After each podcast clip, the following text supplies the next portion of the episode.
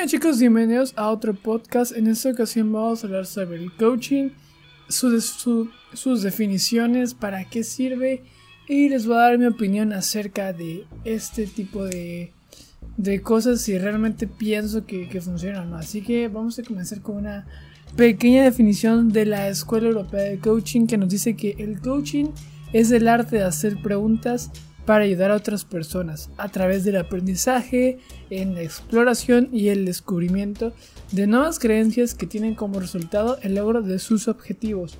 Como bien nos dice el nombre, el coaching es simplemente el arte de coachear, el arte de ayudar a alguien a cumplir sus objetivos, el arte de poder ayudar a alguien a darse cuenta de, las, de los problemas que tiene o de los aspectos negativos que maneja, sus errores y hacérselos ver ya que en muchas ocasiones como personas, como seres humanos, pues no nos damos cuenta de nuestros propios errores, de nuestros propios defectos y lo que hace un coach como tal es ir de la mano contigo, te va apoyando, te va dando sugerencias, aprende de ti, te investiga y te dice, oye, tienes que mejorar en este aspecto o eres muy bueno en esto, explora más en esto, explota más este potencial y para esto nos sirve un coach. Básicamente es alguien que está a tu lado como si fuera un coach deportivo que te dice como atleta qué acciones realizar para poder tener un mayor rendimiento, ya sea en tu deporte o en la competencia. Eh, lo que hace un coach de vida es básicamente lo mismo. Te apoya, va de la mano contigo eh, y te intenta o intenta que mejores en las cosas que quieres alcanzar. Por ejemplo, te fijas algún objetivo y con la ayuda de este coach, pues la meta es lograrlo, ¿no? Vamos a ver otras las definiciones. La, Escuela Internacional de Coach, la, la International Coach Federation, la ICF, nos dice que, que el coaching profesional consiste en una relación profesional continuada que ayuda a obtener resultados extraordinarios en la vida, profesión, empresa o negocios de las personas.